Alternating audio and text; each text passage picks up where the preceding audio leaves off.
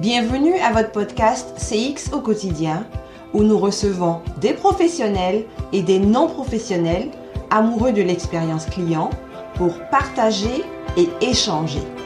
Mon nom est Julie Tano Larson, je suis votre animatrice et je vous souhaite une très belle écoute.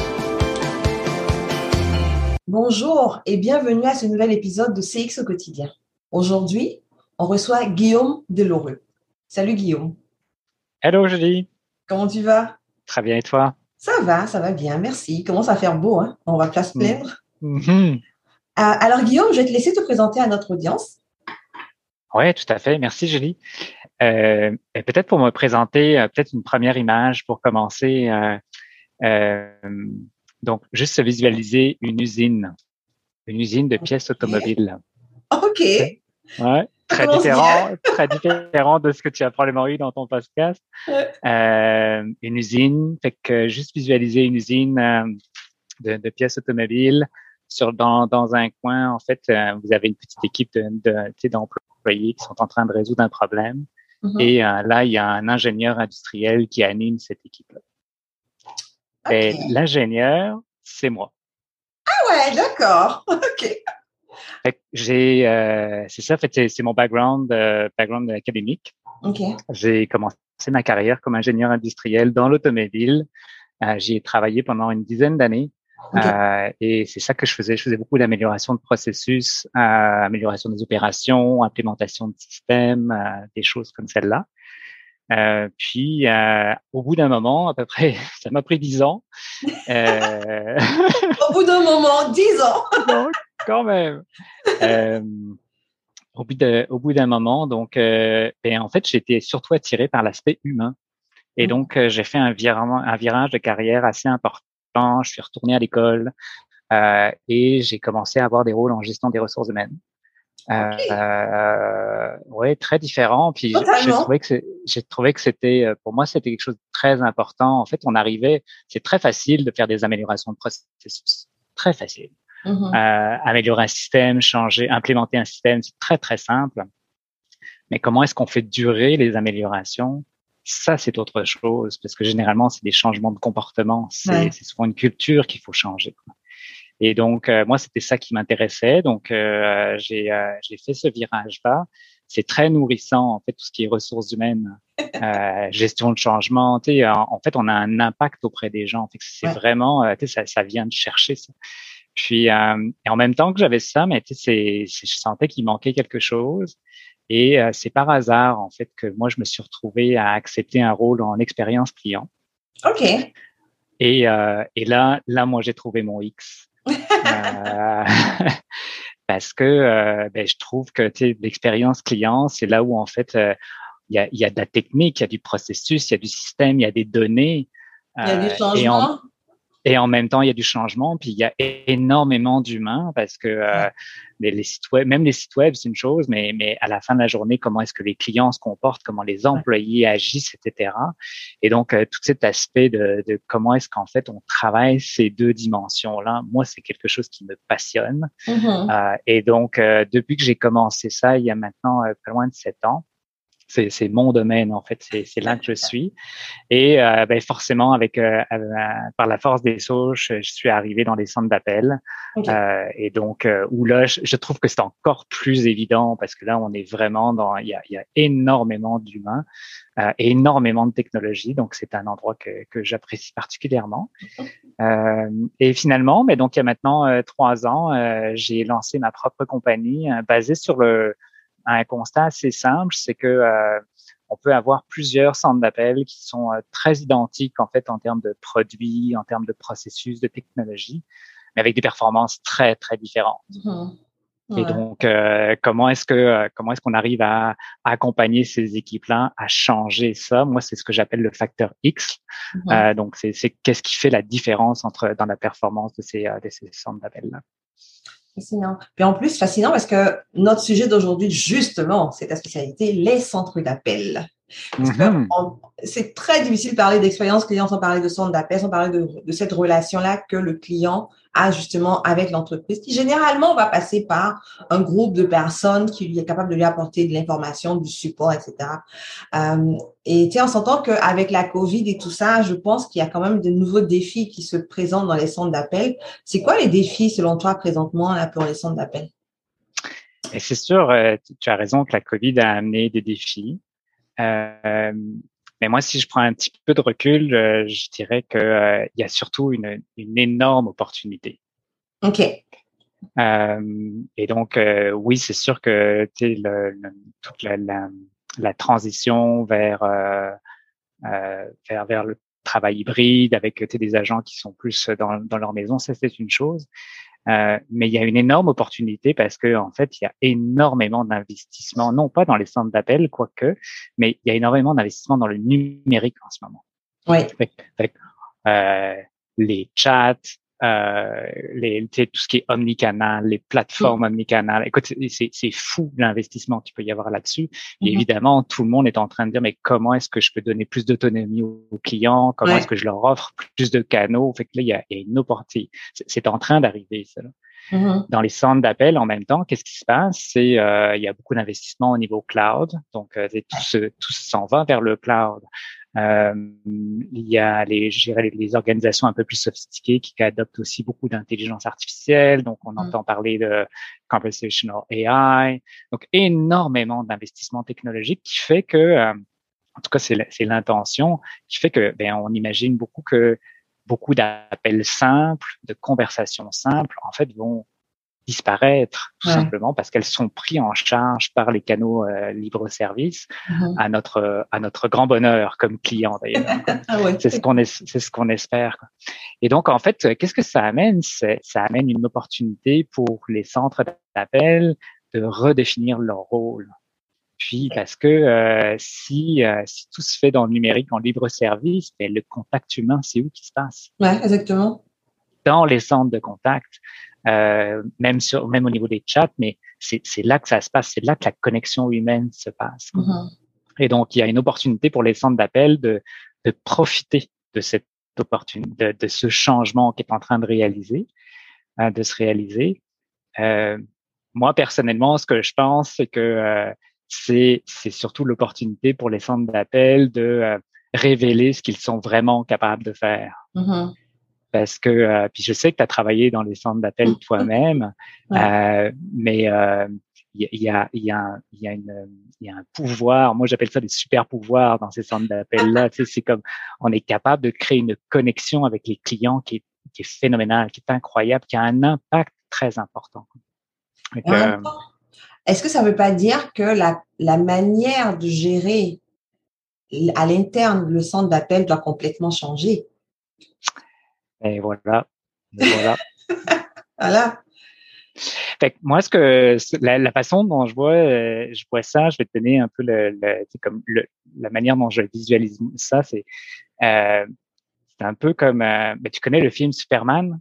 Oui, bien hein? sûr. On le connaît tous. ouais. Mais tu sais, euh, je trouve, je trouve que c'est une très belle image pour expliquer tout ça, parce que euh, là, Superman, là, c'est, c'est, c'est le bébé qui est envoyé sur Terre, puis hein, qui, est, qui est adopté par une famille de terriens. Euh, mais pendant les 30 premières années de sa vie, il a beau avoir des super pouvoirs, ils sont pas utilisés, ces super pouvoirs. Puis euh, dans le dernier film que moi je trouve vraiment fascinant, euh, le, le, père de Superman, il dit mais euh, mais euh, tu es, capable de changer le monde, mm. mais est-ce que le monde est prêt pour ça? Parce que le jour où tu vas te révéler, là, c'est comme, euh, tu sais, on n'est plus seul dans l'univers, le monde complet va changer. Mm-hmm. Puis, euh, ben, en fait, dans, dans le film, c'est vraiment une des questions qui est intéressante au milieu, c'est est-ce que je dois révéler mes super pouvoirs? Est-ce que ça va Est-ce que le monde est prêt pour ça? Mais on est presque là pour moi. Okay. Et euh, j'aurais tendance à dire que, tu sais, quand on est un quand on est un leader de centre d'appel, euh, c'est pas euh, tu sais ce qui nous anime. Euh, tu, tu, tu, pourras partager tes, euh, toi ce que tu as aimé dans ton travail en tant que leader d'un centre d'appel. Mais moi, ce qui m'anime, c'est euh, les équipes que j'ai développées, les succès que j'ai pu avoir. C'est parfois les clients avec qui j'ai parlé, puis tu sais, j'ai sauvé une, euh, tu sais, un, client, je l'ai ramené ou euh, mm-hmm. on a été plus loin qu'avec ce client-là pour faire quelque chose. Tu sais, c'est l'impact que tu as eu avec les gens. C'était, c'est puis les, souvent, les gens qui ont pas travaillé dans les centres d'appel ne voient pas ça, mais ce sont des, des, des lieux où c'est très humain, c'est hyper dynamique, le niveau d'énergie est très très élevé. C'est des gens qui sont passionnés de ce qu'ils font. Quoi.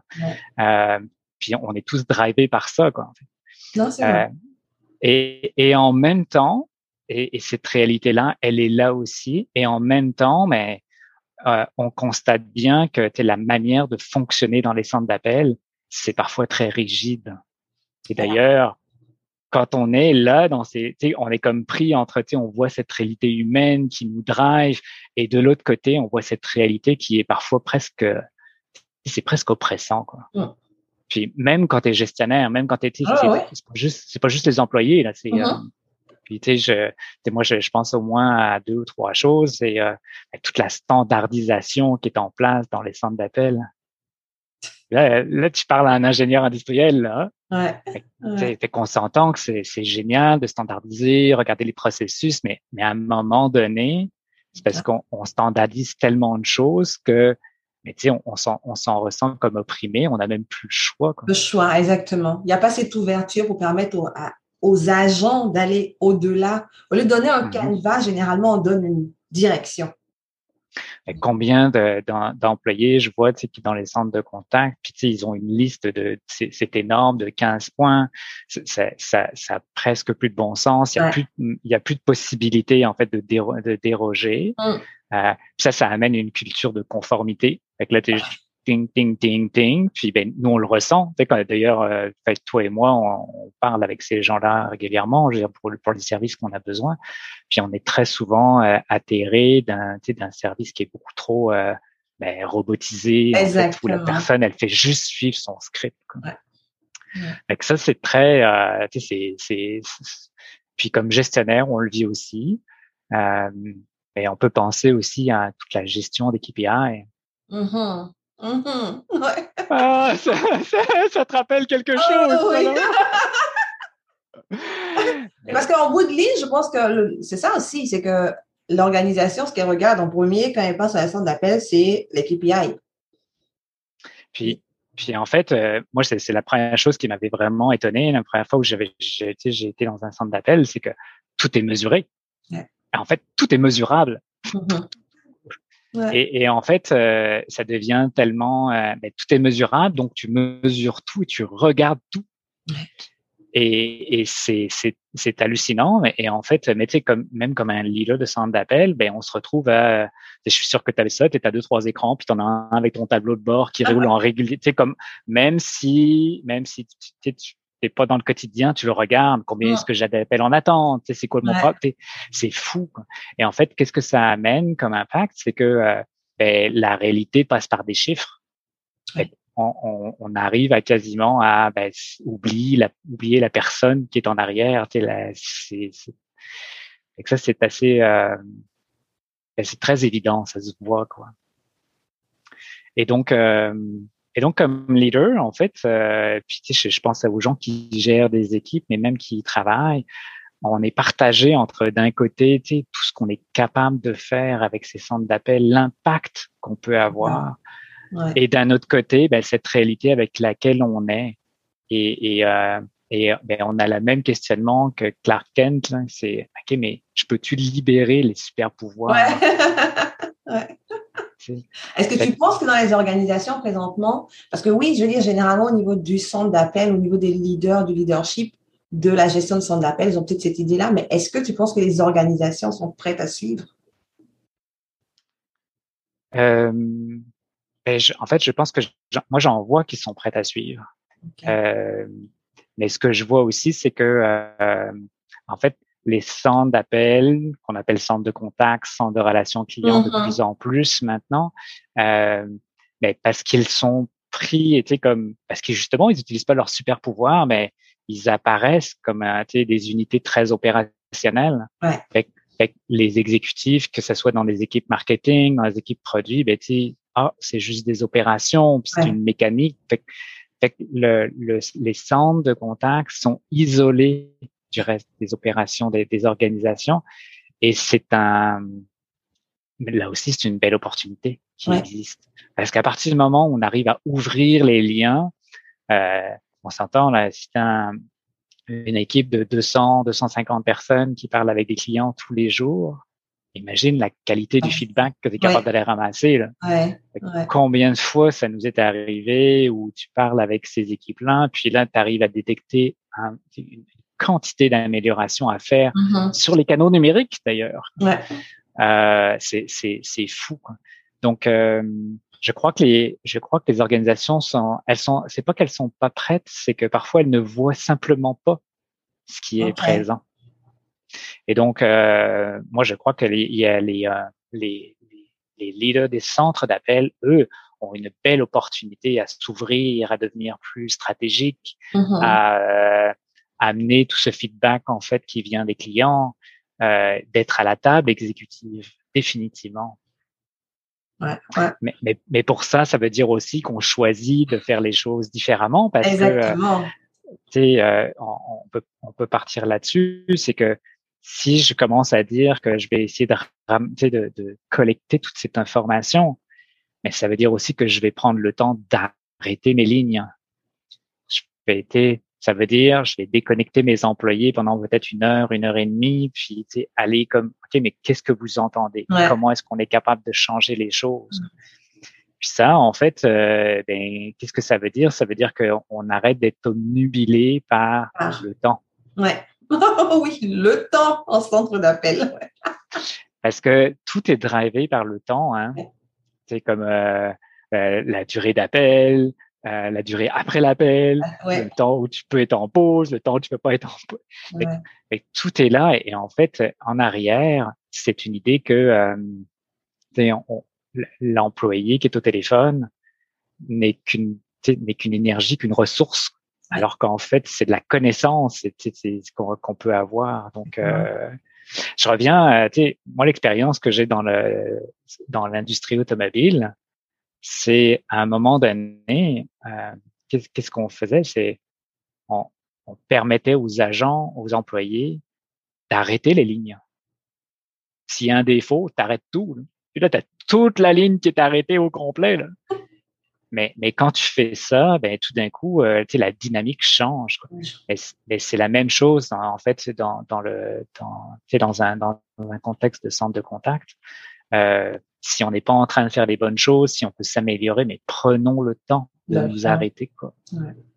Et je pense que ça aussi, ça nécessite aussi que l'exécutif en soit conscient de cette valeur-là qu'il peut avoir avec le centre d'appel. Que ce soit pas juste pour eux euh, un exécutant, parce que généralement, pour eux, le centre d'appel, tu prends les appels, tu règles les problèmes des clients, c'est tout. Mais il faut qu'ils se rendent compte qu'il y a toute une, toute une opportunité dans un centre d'appel. C'est pas juste qu'ils prennent les appels et puis qu'ils règlent les problèmes des clients. Hein. Il faut que ils ont une masse de données.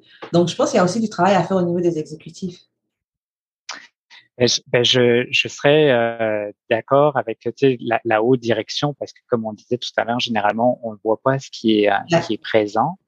Euh, puis en même temps, je dirais que pour, euh, pour plus les, les gens qui sont en charge des centres d'appel, il y a, il y a une question d'audace pour moi là-dedans. Il faut prendre sa place. Ouais. Il faut se donner la place, oui. Et, et, donc, euh, euh, si on y croit vraiment, parce que ces, ces approches-là fonctionnent. Euh, les, si, si, si, par exemple des choses aussi simples que tous les jours, je prends 5 à 10 minutes avec mon équipe d'agents, puis tu sais, j'ai ce contact, puis j'écoute ce qu'ils ont à dire sur les clients, etc. Mais ça veut dire aussi que je le fais sur une base régulière. Ça veut dire aussi uh-huh. Je, je n'arrête pas de le faire dès que j'ai un problème. Ouais eh bien, euh, si j'ai l'audace de faire ce genre de choses-là, mais imagine l'impact que ça peut avoir, c'est phénoménal, quoi. Et, et, donc, euh, je, je, suis d'accord que il y a des éléments au niveau exécutif et définitivement, mais il y a aussi comment est-ce que comment est-ce qu'on ose faire des choses parfois différemment. Non, ça me Et pour toi, ça va être ma dernière question. Pour toi, ça ressemble à quoi un centre d'appel du futur Il ressemblerait à quoi? Mais pour moi, euh, je vais, je vais revenir à mes super pouvoirs là. oui, exactement. tu les déploies tes super pouvoirs, ça ressemble mais à C'est ça.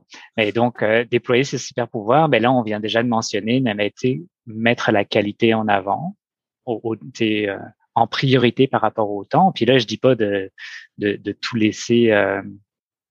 Euh, que, que, le temps puisse être utilisé n'importe comment, mais de mettre la qualité en avant définitivement.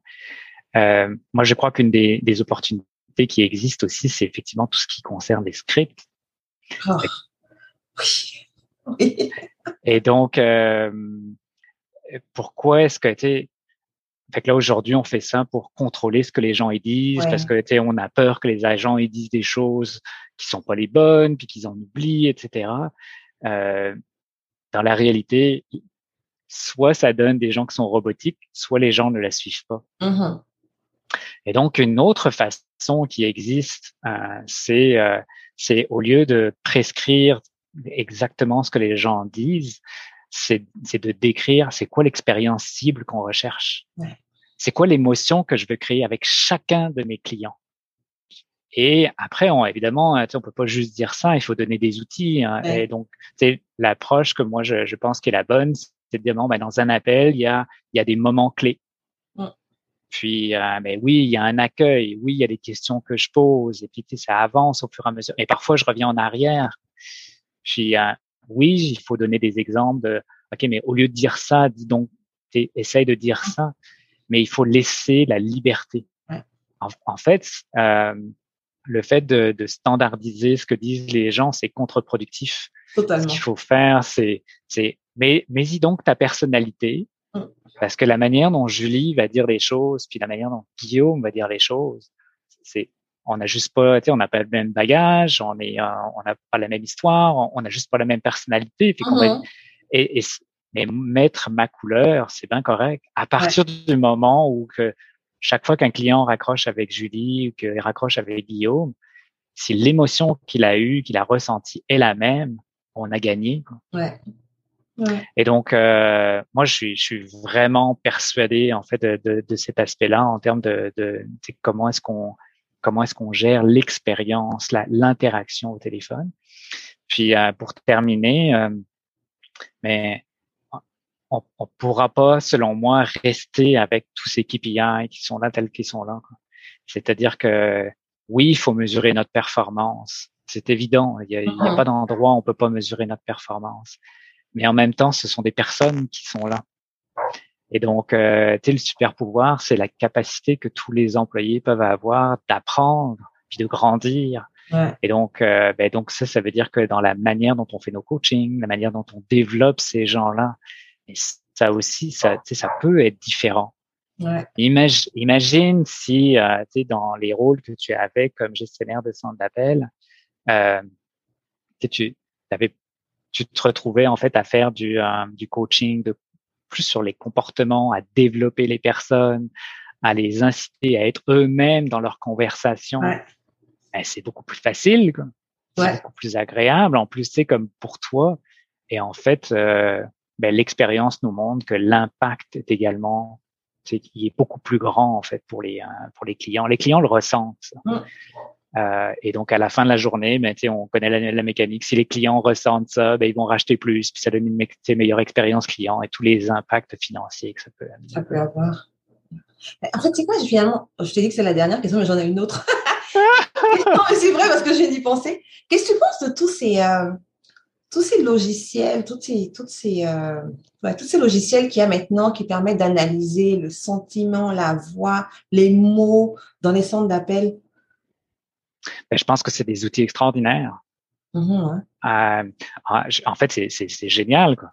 Euh, tout outil ne dépend que d'une seule chose. La manière dont on l'utilise. La manière dont on l'utilise, je dirais même au-delà de ça aussi, quelle est l'intention que j'ai? Parce que euh, je peux prendre ces données-là puis faire du contrôle de nouveau. Oui, effectivement, ouais, effectivement. Ou je peux prendre ces données-là puis tu sais avoir une conversation avec quelqu'un et dire hey regarde quand tu fais ça voici l'impact ou même lui faire découvrir. Ouais. Mais ça, en fait, euh, il faut surtout pas se, se refuser ce genre de, de, de données-là.